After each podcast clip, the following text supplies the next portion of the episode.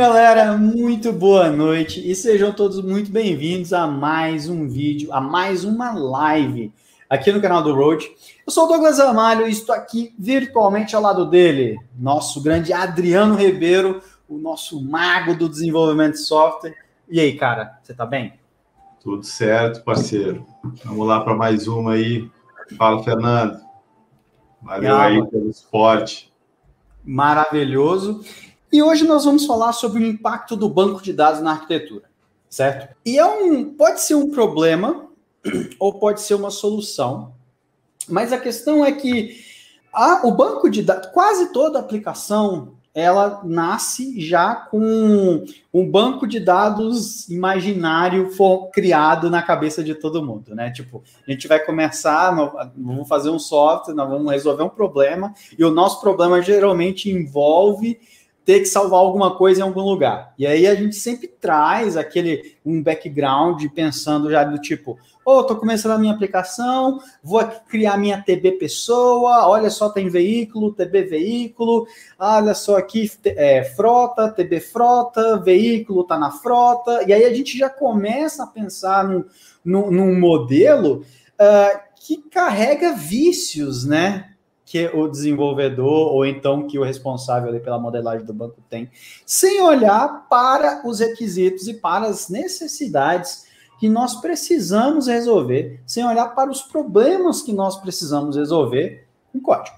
Né? E aí a gente acaba começando uma aplicação que já nasce sabendo que vai ter um banco colunar, que vai ter um monte de inner join, que vai ter uma estrutura que é muito familiar para todo mundo, porque todo mundo já viu aquela mesma estrutura, só que em outras aplicações. Então, assim, como que a gente não cai na cilada de ter, é, de, de ver que a inovação na entrega na resolução do problema foi limitada por uma escolha tecnológica que a gente simplesmente carregou e não pensou direito.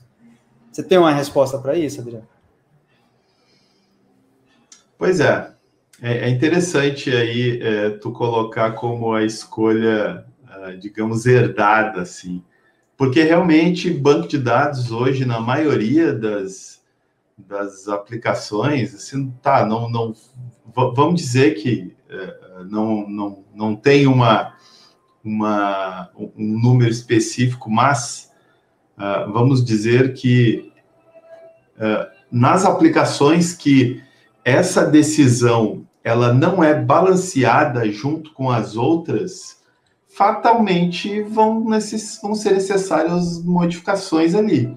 Né? Porque a, é, eu preciso de replicação dos bancos, porque é, ele, ele vai estar em do, duas cidades diferentes, então, e os usuários vão utilizar simultaneamente. Então, assim, quando a gente não olha para o banco de dados como uma camada de armazenamento independente da tecnologia que vai, uh, digamos, é, tornar real essa, essa necessidade de armazenamento, a gente incorre em todo tipo de problema que, que você possa imaginar.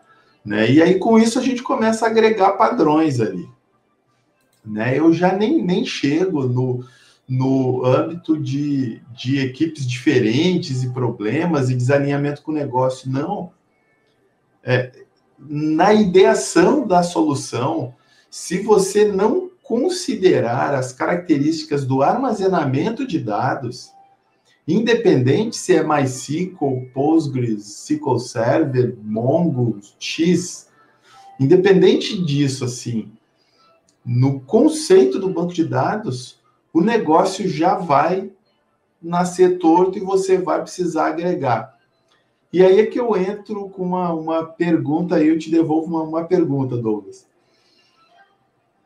é todo o padrão que a gente agrega uh, alegando necessidade, ele pode ser considerado uma, uma feature ou uma solução? Né? ou ele é um problema, ou ele é uma, uma preparação para o famoso balde? é, o que, que acontece? pelo menos o, o que, que eu vejo, né? É que assim, o banco ele tem um impacto, né? E ele carrega, ele tem alguns, ele te oferece alguns benefícios e ele te tira também, certo? Então é sempre você pesar o que, que você está ganhando com aquilo. E aí a gente começa a tentar resolver o problema.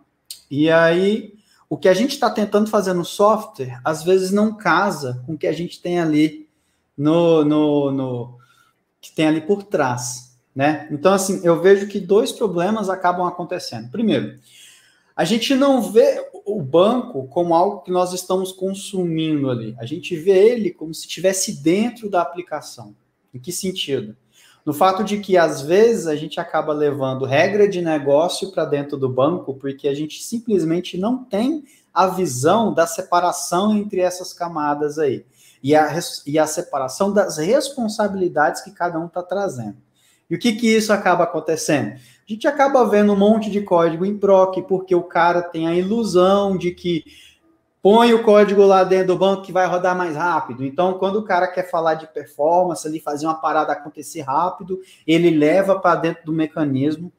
Só que isso gera um problema. Você tem a ilusão de que o código, de que aquilo vai ser processado mais rápido. Por que a ilusão? Porque em dev vai funcionar mesmo, porque você tem pouco dado. Banco de dados não foi feito para otimizar o escalonamento de threads Banco foi feito para resolver escrita e leitura em arquivo. Ele não tem a mesma capacidade de criar, desalocar e mudar contexto de thread de, de processamento igual tem os, as linguagens, os compiladores lá fora. Eles, eles resolvem processamento, o banco não. Aí a gente joga lá dentro, acha que está mais rápido, mas não está. Quando a parada começar a crescer demais, vai ficar lento, vai quebrar. Então, assim, a, a, as pessoas não veem a visão. E aí tá, aonde que eu quero chegar com isso? É, nós temos requisitos lá no software que a gente, por exemplo, uma página que tem que ser mais rápida, um, ou, um, ou uma funcionalidade que o cara não necessariamente está se preocupando com agilidade, mas ele tem regras de consistência que são muito pesadas e que ele precisa garantir aquela consistência do dado ali, certo? Quando a gente começa a fazer, a gente não está pensando no que, em como que o banco responde a essas necessidades. A gente simplesmente nasce com o banco. E aí, quando a gente não faz essa avaliação, a gente cai na cilada que você comentou, que é o quê?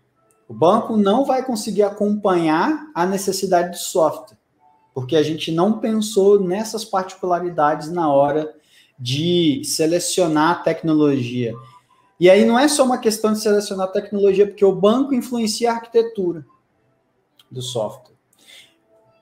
As pessoas, por misturarem os modelos, o modelo de objetos que é utilizado na API, na, na aplicação, e um modelo de tabelas ou de documentos ou de grafos com arestas e tal, relacionamentos, como o cara não pensa nisso, ele acaba misturando esses modelos e acaba tentando converter um no outro o tempo todo.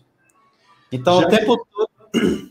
Já que falar. trouxe esse, esse, esse fator aí, é o modelo para apresentação, o modelo de operação de dados ali, aplicação de regra de negócio, e o modelo de armazenamento podem ser o mesmo? Eles.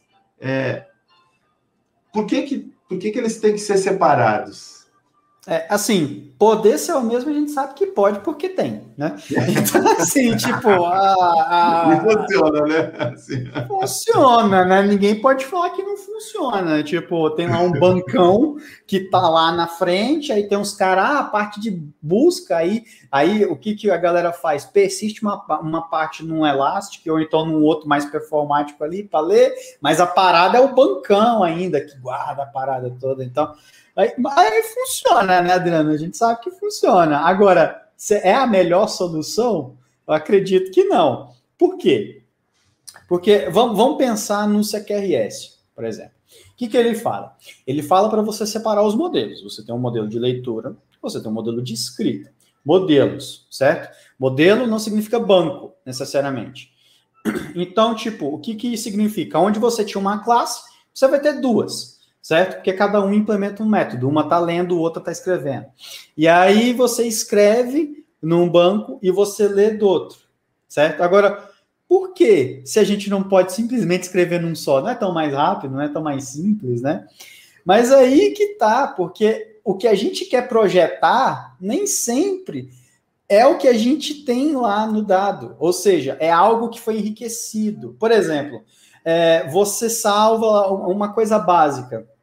Você salva é, um, uma entidade que tem lá um enum que no banco tá um que é a, a, referência a uma tabela de domínio lá, tipo, que vai dar um nome. Mas na hora de projetar, você não vai mostrar um para o usuário, você vai mostrar um status, você vai mostrar um nome de, de alguma coisa. Aí significa que tu tem que adicionar uma lógicazinha ali para mudar aquilo.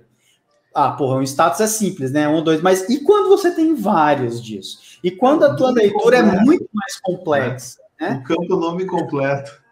É, exato. Então, tipo, você, a gente acaba adicionando um monte de coisa ali para enriquecer aquele dado, certo? Mas quando é que ele vai enriquecer? Quando o cliente pediu, em cima da hora. Não foi feito antes. É na hora que o cliente clicou no botão, clicou no link.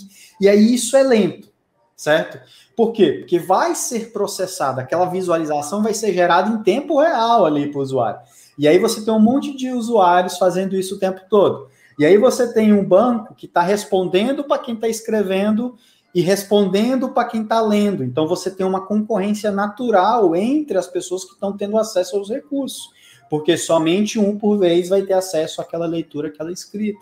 E aí você vai acumulando coisa aí em cima da pilha, né? Então é, fica mais lento e aí fica mais complexo de manter. Por quê? porque aí você envolve um grande número de tabelas que estão relacionadas ali. Então, tipo, você tem que manter a consistência de todas elas. Só que, poxa, a aplicação está lendo também. Então você começa a ter que controlar nível de iso isolation level para poder saber, ó, você pode ler read and commit, read é, é, snapshot, é, e tal, para poder falar quanto que o dado está sujo, quanto que o dado está limpo. Então, veja, por usar um, único modelo, a gente acaba agregando muito mais complexidade ali. E complexidade é custo, complexidade é dificuldade de se manter, é, é, é tempo de aprender a, o que está acontecendo e melhorar. É te, então, assim, a divisão de modelos é meramente você dar responsabilidades diferentes para parte, para sistemas diferentes. Então você tem um cara que é responsável pela leitura, um cara que é responsável pela escrita, um cara que é um log, que está olhando para os dois e está numa outra ponta. E aí você tem vários caras que estão conectados, certo? Mas na, com responsabilidades diferentes, né? E aí que tá. É, como, em que momento que a gente para para pensar nisso? Né? Em que momento que a gente olha para a arquitetura do, do projeto que nós estamos trabalhando e a gente pensa no modelo que precisa ser gerado para atender aquele software, né? Quanto que é o momento que a gente é, constrói um ou faz outro? O banco nasce antes da aplicação? Uma aplicação só pode, é, ela vai, é, você precisa modelar ela antes para ter o banco? Como é que é isso? E, e, e o que, que é o banco para a aplicação, né? Eu acho que hoje é diferente, Adriano. Antes você tinha uma relação que era um casamento que era tipo, da mesma forma como você tinha o front-end para o back-end, tipo, um sempre pediu o outro. Agora a gente tem, tem a aplicação e tem o banco, um sempre pede o outro, é o mesmo modelo. Como é que a gente faz para quebrar isso? E qual que é o melhor momento? Como é que isso influencia na arquitetura? Pois é, antigamente a gente tinha o, o, as fatias verticais, né? Então a gente projetava com foco na funcionalidade, né? Então eu recebo isso, eu transformo isso nisso e eu gravo isso e, e deu, né? E aí acontecia do usuário estar tá sempre com uma tela sobrando ou faltando, né? Nunca nunca estava perfeitinho, porque ah não, eu não pude fazer essa pesquisa porque falta a outra, o outro CRUD não está pronto, não sei o que, então eu não posso ter o dado para ler e tal. Então, o momento que eu acho adequado para a gente pensar no modelo de persistência é depois que a gente já tem o modelo de domínio pronto, assim. E eu não falo do modelo de domínio inteiro, eu falo do modelo de domínio é, suficiente para alimentar o Estado no banco. Assim, eu digo, ah, eu vou implementar um carrinho de compra, então eu preciso adicionar produtos ao carrinho ou remover e tal. Essa função, essa operação, eu posso fazer em memória ali, eu não preciso salvar isso para testar. Então, assim, eu faço isso, aí eu sei, tudo bem. Então, quando eu crio um carrinho e eu fecho, eu tenho, tenho essas X entidades aqui. Eu tenho produto, eu tenho custo, né? eu tenho a quantidade. Beleza. Agora é o momento de pensar em como isso vai ser armazenado. Se vai ser armazenado como evento, como evidência, se vai ser armazenado de forma relacional, dimensional, sei lá, né? Em que banco até, se quiser pensar de forma diferente, né? Quiser usar um outro, mas é, primeiro você precisa do da funcionalidade, digamos assim, da, da transição de estado daquele contexto, daquele escopo ali, é, para você começar a pensar no que, no que você vai uh, persistir, porque não adianta já ter o desenho inteiro da tela até o banco, porque pode ser que o usuário não utilize dessa maneira que você está vendo. Ou que a tela vai mudar muito mais do que o core do teu negócio e até mesmo a base, assim. Certo. Então é muito importante você desconectar essas coisas, né? E começar pelo que o Eric Evans dizia, né? O coração do software, né?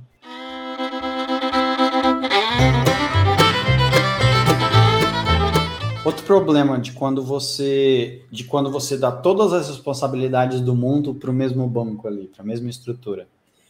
Você tem lá departamento financeiro, faturamento e você tem um estoque.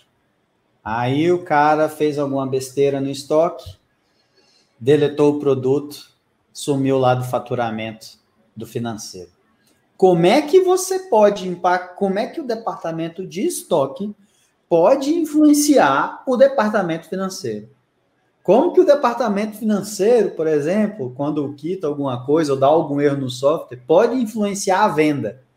Entendeu? Por quê? Porque é o mesmo produto em todo lugar, é a mesma relação em todo lugar. Ou seja, é, você mexeu numa ponta, você, você tirou a carta de um lugar, você mexeu o castelo inteiro, porque tudo tá em cima daquela mesma base ali, entendeu?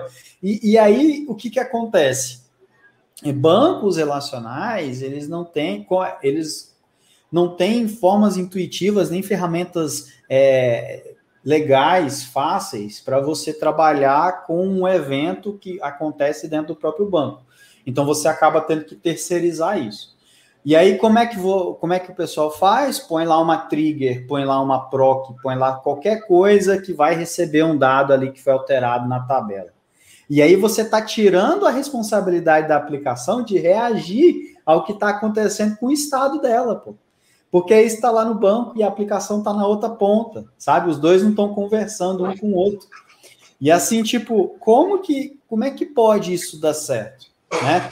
Isso não dá certo, entendeu? Aí fica complexo, né? Então, assim, quando a gente trabalha com banco, falando de bancos relacionais e não relacionais, quando que as pessoas, você para para pensar qual é a estrutura que vai te atender, ou se uma única estrutura vai atender tudo que você precisa?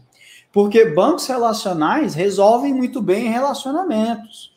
Inner Join, Left Join, todos Join. Enquanto que bancos não relacionais resolvem muito bem uma estrutura de árvore. Bancos com grafo resolvem muito bem múltiplas conexões, em que todo mundo é conectado com todo mundo, né? Isso aí, num relacional, por exemplo, já tem um loop infinito, você quebra o, o mecanismo. Então, assim, para você contornar isso é, é muito chato. Então, assim, as, você tem que olhar para o teu modelo, você tem que ter isso desenhado para que você possa pegar aquelas peças ali e identificar, tá, isso aqui eu preciso de performance, eu preciso que seja lido muito rápido. Então eu vou criar essa estrutura X aqui. Poxa, esse relatório ele vai, ele vai ter uma, um agregador de dados de vários lugares diferentes. Então eu vou colocar aqui. Esse modelo vai crescer de uma forma como eu não controlo. Então eu vou manter ele aqui. É, esse cara não, esse cara é um formuláriozão, tem que ser simples, etc.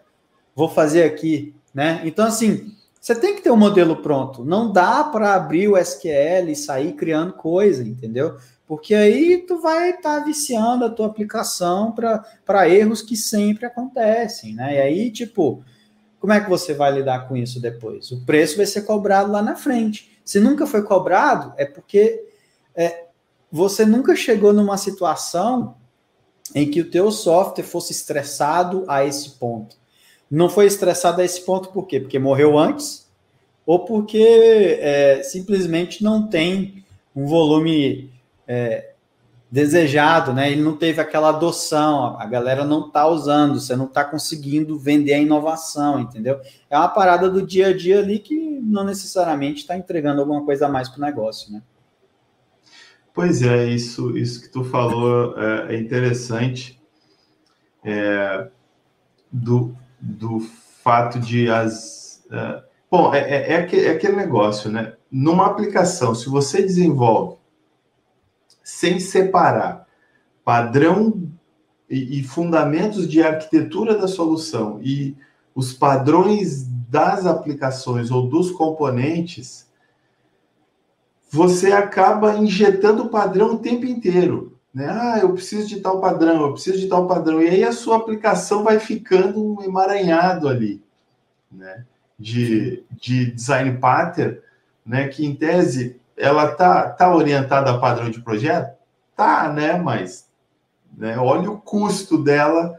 É. Né? Se isso depender de escala, você vai ter problema. E no banco é a mesma coisa. Se você não avaliar o banco com essas características que o Douglas falou, ah, eu vou ter muito throughput, eu vou ter muita leitura, eu vou ter pesquisas complexas, eu vou ter muitas relações, né? Se você não olhar para o dado de negócio, né? Hoje, por exemplo, é muito comum analytics.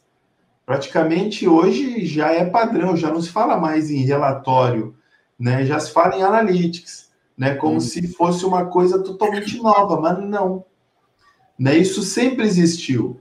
E, e, e pelo menos no início da minha carreira, quando eu, eu comecei a desenvolver as primeiras aplicações que demandavam relatórios, era extremamente difícil, a gente precisava de, de processos batch rodando para atualizar as tabelas de relatório.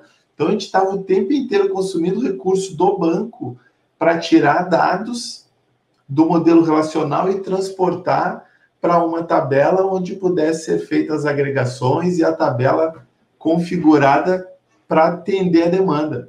Inclusive, isso que você comentou, ela vai ser diretamente influenciado pelo banco. Por exemplo, se você vai trabalhar com batch ou com streaming, você quer trabalhar com streaming, então existem ferramentas que te dão mais suporte para trabalhar com streaming.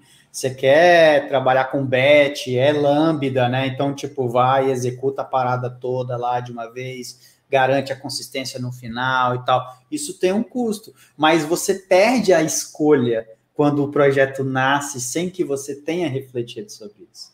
Pois né? é, isso, é, essa questão da escolha é muito importante, assim.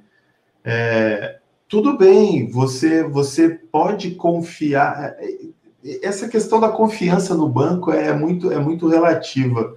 Né? Quando eu estava lendo uh, as, os artigos de confiabilidade e resiliência do Elasticsearch, ah, ele é peer-to-peer, ele aguenta a replicação nessas situações e tal. Poxa, eu posso confiar? Pô, legal, ele ele se falhar, ele replica de novo e tal. E, pô, legal. Mas quais são os limites disso? Né? E aí ele descrevia: se você tem um throughput de dados subsegundos, ele não vai conseguir. Porque o tempo de processamento de um, de um registro dele é maior do que o intervalo que você está tá inserindo, ou seja, a sua velocidade é maior, ou seja, mesmo que o banco ele tenha essa essa capacidade, você precisa conhecer, você precisa saber os, os, as características dele, até em termos de limite, para saber em que cenário usar. Agora vai dizer que não dá para usar o Elasticsearch? Simplesmente o mundo inteiro usa e funciona, não tem essa coisa de não funciona. Por que, que no banco relacional esse tipo de problema é, é menor ou é diferente, digamos? Porque quando ele não consegue fazer algo, ninguém faz nada. Né? Porque ele vai focar na consistência. Então, ele vai travar tudo. Né? E, e simplesmente você não vai fazer. E nos outros, não. Os outros, ele te dá mais ferramentas de controle e ajuste. Então, você precisa ter o controle do que está sendo feito para que né, você é, é, te, esteja dentro dos parâmetros de garantia. Né? Claro que isso aí hoje já deve ter sido resolvido no, já, é, é, é em termos de escala né, do Elastic, já deve ter, ter sido mudado, porque isso é uma coisa que está constantemente evoluindo devido às estratégias de replicação. Né? Então, inclusive o Elastic é um banco que eu gosto demais, assim. Né? Usar o Lucine como, como um índice. Né? Mas, tipo, você não acha que às vezes também a gente tenta aplicar a mesma visão, o mesmo olhar para mecanismos que são muito diferentes? Por exemplo, ACID, certo? Vamos falar de ACID. Poxa, eu trabalho com ACID de uma forma X com bancos relacionais, que é diferente de bancos não relacionais. Não é que seja melhor ou pior, é diferente porque são outras características. Então, assim, no banco relacional, o cara tá preocupado com a consistência do dado. Por quê? Porque lá na década de 70, o banco era a aplicação. Então, assim, é, era importante você garantir que o inteiro fosse o inteiro, que a string fosse do tamanho X, que, é, é, tipo, que o formato obedecesse um padrão, uma consistência, né? Então, você não eu pode te, olhar... Eu te pergunto, isso precisa ser uma função do banco? Ou, ou melhor, tem como isso não ser uma função do banco? É. Tá, vamos lá. Primeiro, uh, banco relacional valida a tua estrutura, valida a consistência do dado que, tá, que você está persistindo. E o banco não relacional, ele tem alguns mecanismos para você validar, mas em regra geral, ele vai aceitar o que você manda.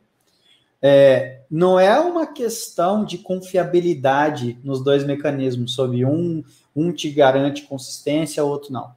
É meramente um ponto de que não é atribuição do banco de dados garantir que o teu estado está válido. Quem é que valida? A, quem é que garante que o teu estado está consistente e, está, e é íntegro? A sua aplicação, a sua agregação, a sua camada de, de resolução de negócio, entendeu? Então, assim, não adianta você ter constraint lá no constraint no, no SQL Server que, que, que vai bloquear alguma coisa, que vai bloquear um índice e tal se ele insere um dado que não é que está errado, entendeu? Que não é condizente com o modelo de negócio. Ele só vai garantir que a string tem um tamanho 20, que o inteiro seja de. Se, se for um time int é de 1 a 256, que se for um big int é de sei lá o quê. Ele só vai garantir isso, não garante que nada que está correto. Entendeu? Aí, tipo, e no banco é, não relacional, ele não aceita qualquer coisa que você manda, não é porque ele tem uma visão é, melhor ou pior. É porque simplesmente ele tem outra forma de trabalhar. Você vai é, ter outras características ali. Porque no, em ambos os casos é papel da aplicação garantir que o estado é válido. E é papel da aplicação se recuperar de uma falha. O banco não tem nada a ver com isso. O banco só vai armazenar. É o arquivo que você tem em disco que vai ter lá os seus dados. Né? Então, assim, quando a gente olha e vai falar de ACID, quando a gente vai falar de CAP, é diferente, mecanismos diferentes possuem visões diferentes, né? E aí a gente vai evoluindo. Então, assim, quando você começa a falar de confiabilidade em bancos distribuídos, certo? A galera no relacional resolve de um jeito, a galera no não relacional resolve de outro. Mas quem é que vai garantir a confiabilidade ali? É o padrão que a aplicação está aplicando, é o consenso da aplicação, certo? Da mesma forma como é, é papel da, da, da aplicação validar o Estado, ela tem que se proteger. Então, assim, tipo, não adianta a gente empurrar para a ferramenta para que ela resolva. Então eu vejo muita gente falando: ah, tô com um problema aqui, é, a transaction tá ficando zoada, tá cancelando, ou então tá sei lá o quê. Cara, é a aplicação que tem que lidar com isso, entendeu? Tipo, é, o banco ele só vai receber o dado, né?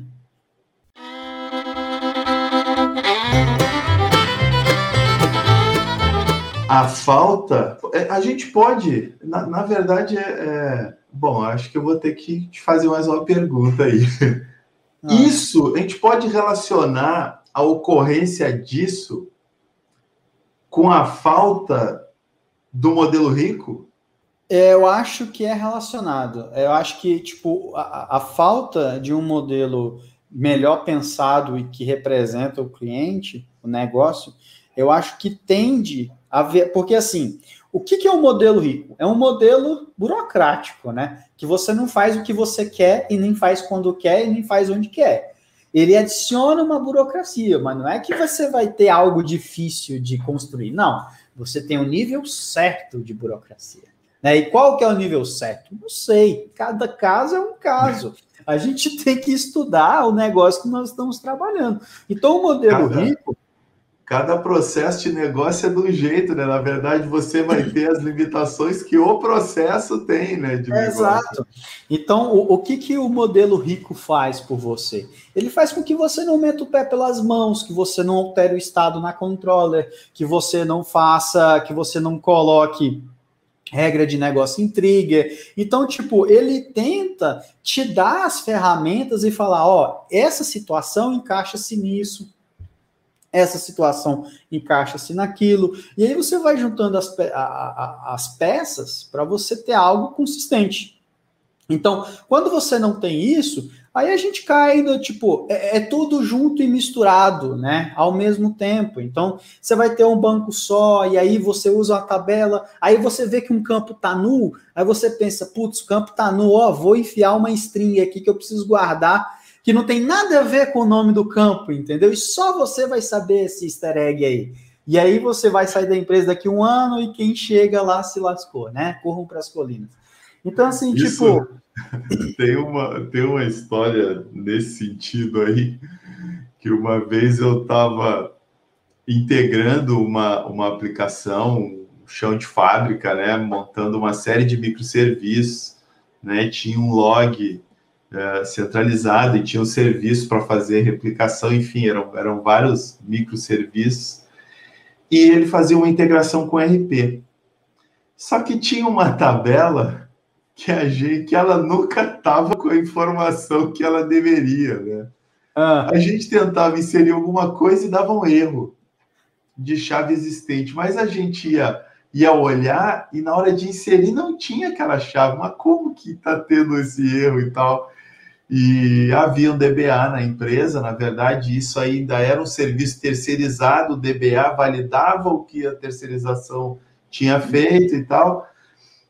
E aí, resultado, né? A gente olhou a estrutura, quando a gente conseguiu acesso depois de muito tempo ali tentando é, é, é argumentar que tinha um problema, tinha um problema e tal, uh, a gente conseguiu acesso à tabela e aí a gente viu que a chave da tabela era gerada por uma trigger no momento que o dado era inserido, né? E que havia um cálculo lá dentro que, devido à informação que a gente estava inserindo, estava dando colisão. E, e o cara teimando que não, isso não acontecia, não sei o quê. Né? Então tá bom. Olha a estrutura da tabela e aí corrige e aí vocês fazem a alteração que vocês acham necessária lá. Né? E aí que o cara descobriu que ele não sabia. Aí queria saber, ah, quem é que fez isso e tal, mas, né, assim, Ele era o DBA e os outros eram os terceiros, então. Isso, isso já aconteceu comigo, só que era um job, entendeu? Tipo, tinha um job lá dentro do, do, do handler que o job do banco ficava ficava lendo a tabela de X em X tempo, entendeu? A cada hora, assim, para ficar recalculando o saldo da galera lá de horas, entendeu? Tipo, aí ficava o tempo todo, só que isso pesa, né? Então, tipo, o job ficava lá é, isolando, ficava isolando, ficava é, consumindo sozinho toda, toda a capacidade do banco lá. E aí a aplicação ficava lenta para calcular o saldo, entendeu? Era, era terrível. Então, assim, é, vamos pensar, vamos modelar primeiro qual é o estado da nossa aplicação e vamos ver como que, vamos ver os requisitos e vamos ver como que nós precisamos atender os requisitos. Pô, uma funcionalidade que precisa ser mais rápida, uma funcionalidade que precisa ser mais bonita, uma que tem dados demais, ou então um cadastro que tem que ser agilizado, ou então é, etapas que precisam ser é, completadas ali, então você vai ter um dado que vai mudando ao, ao longo do tempo. Então, assim, vamos pensar tudo isso antes. Porque se você começar o projeto já criando TB veículo, TB frota e, e botando para frente, você vai cair em problemas, né? Você vai ter problema lá. E não, não deixa não coloca a saúde do projeto nas mãos de uma outra empresa. O que, que é isso? Uh, resolva você os problemas de consistência e transação da sua aplicação. Não confia que o banco vai dar rollback, que, a, que o banco vai é, é, rejeitar o registro. Não confia, porque eles vão lidar, eles vão garantir a consistência dos arquivos do banco, não da aplicação, entendeu? A aplicação vai quebrar. Então, assim, tem, tem que pensar nisso, né? Não pode só deixar, ah, eu vou deixar que a concorrência, o SQL Server resolve para mim, o Oracle resolve para mim. Tem lá, tem lá concorrência otimista, concorrência pessimista. A, a pessimista ligada por padrão vai me dar rollback em tudo. Isso resolve para você? Tem casos que sim, mas tem casos que você podia otimizar, entendeu? Não seja refém das escolhas que outras pessoas fazem por você. Né? Tome as suas próprias escolhas, né? Tome seus próprios caminhos, né? Podemos então dizer que, resumindo isso tudo que a gente conversou, não é recomendado tomar todas as decisões de arquitetura, aplicação e armazenamento no mesmo momento. Né? Ou seja, vamos trabalhar por parte, vamos entender a solução, avaliar as características e depois olhar para o banco e ver o que, que é necessário, que características e que tipo de modelo vai aderir às respostas que tem que ser entregue, né? Ou o que, que tem que ser garantido. Se é uma consistência uh, muito grande que tem que ser, ah, vamos olhar os relacionais ou não, ah, eu vou mostrar muito relatório, eu vou fazer muita consulta, ah, vamos olhar o banco X ou Y. É, em termos de, de escala, de, é, é, de carga de dados, né? Uh, a gente considera uh, olhar a escala horizontal também em banco de dados, né? Já que uh, a gente nem sempre a vertical, só colocar uma máquina maior lá vai resolver, né? ou seja, uhum. a gente precisa olhar características lá em termos de, de modelo ACID, como esse modelo ACID é garantido nesse banco, é. como, né? Até porque, por exemplo, você tem diferenças, né? Tipo, um banco relacional ele vai escalar ali sempre com uma figura de um, de um master, de um slave gerenciado por um nome, né? Então, que vai ficar sincronizando os dados, e aí você tem um monte de tecnologia em stack para fazer isso de forma rápida, né? Enquanto que você tem outros que já vai trabalhar com protocolos de consenso ali, para saber, tipo, como que aquilo vai perpetuar na rede, se é, se é válido ou não, aonde que vai ficar e aonde que restaura, né? Muda muito, né? Tipo, você tem que pensar nisso, não é só escolher e fazer funcionar, porque fazer funcionar por fazer funcionar, tu põe um, um, relacional dentro do Elasticsearch, você cria um Elasticsearch dentro do SQL, vai funcionar? Claro que não, vai funcionar, mas vai é, funcionar de uma forma ótima, vai funcionar de uma forma que o custo não seja enorme e que te dê um monte de dor de cabeça? Não vai. A gente tem que saber o que a gente está usando, tem que conhecer o propósito, né? Tem que, tem que escolher, né? Com, com background, não pode só ir porque é o que você sempre usou, né? Regra de negócio não pode estar no banco. Banco armazena dados, ou seja, ele recebe, ele armazena, ou seja, ele serializa, recebe serializado, enfim, e, e, possibilita a recuperação disso. Fechou. Né? Exato. É, que mais repetir, que a gente pode... Repetir isso. Não tem regra de negócio no banco. Em nenhuma situação o banco vai ser mais performático entendeu? Tipo, o banco não é feito para ficar processando lá. Banco é feito para salvar coisa e para retornar coisa. Não é feito para ficar lá uma thread rodando, processando um loop de coisas, entendeu? É ilusão achar que o banco vai ter mais performance. Não vai. Porque frameworks, as linguagens nasceram para resolver esse problema. Se esse problema não existisse, a gente estava trabalhando tudo dentro do banco, igual era no começo, entendeu? Igual era lá na, na, na, na década de 70, de 80, entendeu? Que as aplicações. Ainda tem, né? Ainda tem uma galera que tem uns RP aí dentro de banco aí, ó. Quem trabalha com Oracle Forms aí. É, pessoal que está mexendo aí com os Delphi da vida aí, mas okay. também. Mas, enfim. E é isso, então, Adriano? É isso. Nos vemos na semana que vem? Mesma, mesma bate-hora. Mesma bate-hora na nossa live de quinta. É isso aí, galera. Bom feriado para vocês, se cuidem e a gente se vê na semana que vem. Fala, pessoal. Até mais. Tchau.